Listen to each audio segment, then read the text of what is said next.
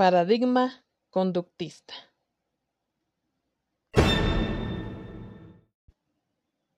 ¿Qué es el paradigma conductista?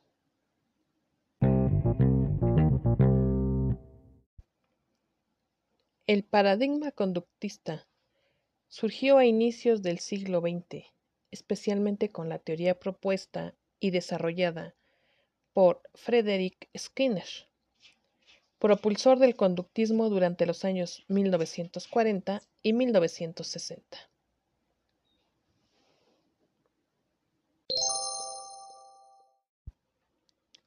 El paradigma conductista se basa en que el conocimiento es un reflejo acumulativo de la realidad y que el sujeto es un ente pasivo.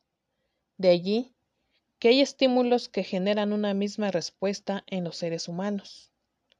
Asimismo, según el paradigma conductista, el estudiante es un receptor pasivo, cuyo aprendizaje puede ser modificado por los estímulos externos que se encuentran fuera de la escuela y que pueden generar respuestas diversas.